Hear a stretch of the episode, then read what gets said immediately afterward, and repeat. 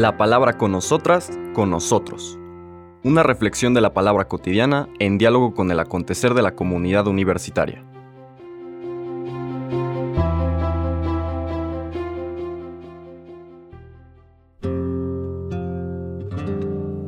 Hola, buenos días.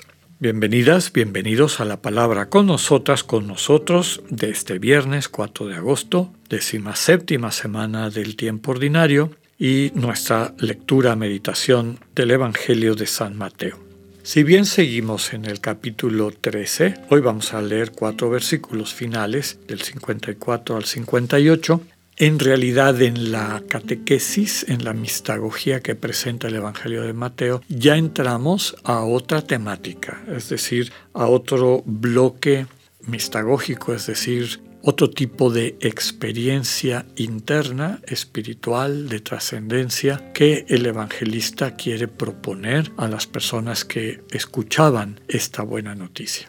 Terminamos el segmento de las parábolas del reino es decir, este proceso de profundizar en lo que significa la buena noticia, el reino de Dios está cerca, el amor de Dios que transforma tu vida está cerca, la experiencia de enamoramiento mutuo que va a transformar tu vida y la va a convertir en buena noticia está cerca. Ese es el reino, el mensaje central de la buena noticia del Señor Jesús. Y eso termina con la lectura del día de ayer. Este subrayar que Mateo ha querido entretejer en su evangelio lo que hace un escriba sabio que toma cosas viejas y nuevas y las reparte de una manera discernida, constructiva, positiva para sus interlocutores.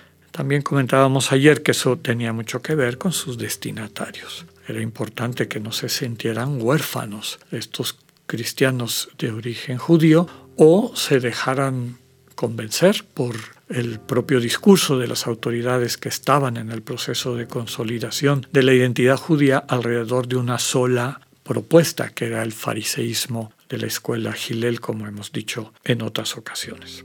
Entonces Mateo va realizando este bloque eh, catequético, mistagógico, experiencial, de que quienes estaban oyendo y viviendo el Evangelio ya terminaron de profundizar en el misterio de esta relación con Dios, con todos esos símbolos que hemos descrito a lo largo de la semana. Ahora empezamos un nuevo bloque y el, el bloque está dedicado a la evolución de el Israel histórico a la iglesia. Recordemos que el Evangelio de Mateo se conoce como el Evangelio eclesial, porque uno de sus temas centrales es cómo se va consolidando este nuevo Israel, esta eclesía, es decir, la asamblea de convocados, no porque este nuevo Israel no viene de una herencia de sangre o, por pertenecer a un linaje desde una familia o, desde un clan, sino implica un llamado de Dios y una respuesta. Por eso el término que elige la comunidad cristiana es este griego de eclesía, que significa asamblea. Dios convoca y van los que quieren responder. Y eso es lo que vamos a ver en los próximos relatos.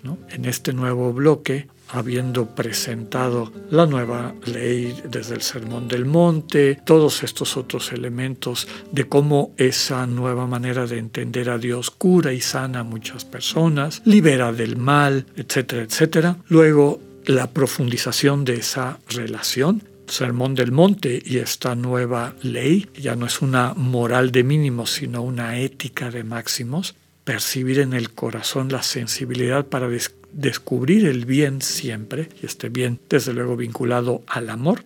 Luego las parábolas que meditamos en estos cuatro primeros días de la semana. Hoy va a empezar a subrayar el relato de Mateo las distintas actitudes de las personas ante esta propuesta de Dios y cómo eventualmente nace esta nueva comunidad que en continuidad y planificando la historia de Israel, se constituye en un nuevo pueblo elegido.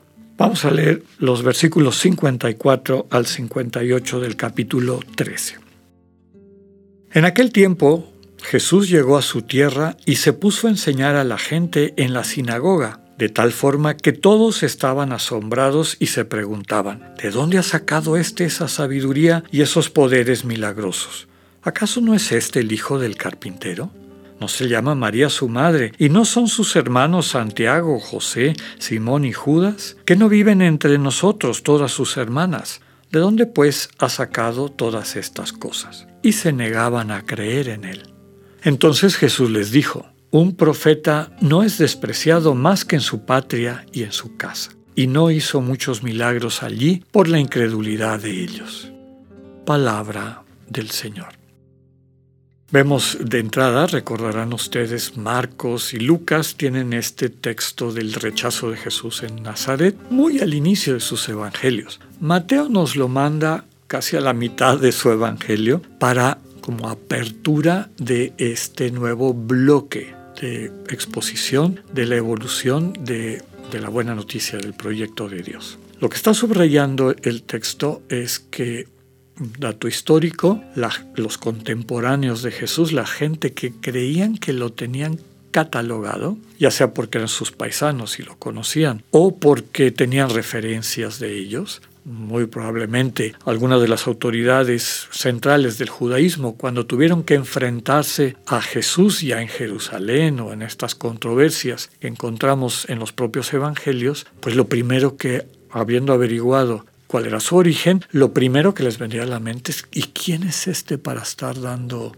mensajes o para presentarse como maestro? Es un carpintero. No es una persona que haya llevado una formación rabínica, etcétera. Entonces, un dato importante, histórico, en eso están de acuerdo la mayor parte de los investigadores del Jesús histórico, es este rechazo por parte de, sus contemporáneos y coterráneos también, más que contemporáneos, coterráneos.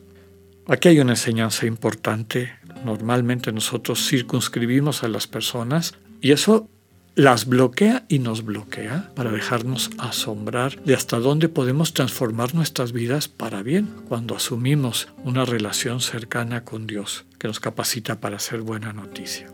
Lo segundo que quiere subrayar el texto y la manera donde lo pone Mateo, el lugar donde lo pone, es esta dificultad para dar el paso a una relación distinta con Dios ya no el Dios del poder, de la fuerza, vinculado sobre todo a los poderes al estilo del espíritu del mundo, la realeza, el templo central, etcétera, etcétera, sino un Dios sencillo, pequeño, que salva amando, que tiene un compromiso con su pueblo, con cada uno de los integrantes de su pueblo, y dejarse transformar por esta radical diferencia de los valores del reino sencillez, pequeñez, vulnerabilidad, generosidad, etc. A diferencia de los valores tradicionales para entender la religión y sobre todo a Dios, ¿no? grandeza, poder, eh, etc. Pidámosle al Señor al inicio de este tiempo de reflexión, en este nuevo bloque de la propuesta de Mateo, pues que nos dejemos sorprender por la buena noticia que nos pide cambiar nuestros referentes de lo que es importante y lo que no es importante. Que tengan un buen día, Dios con ustedes.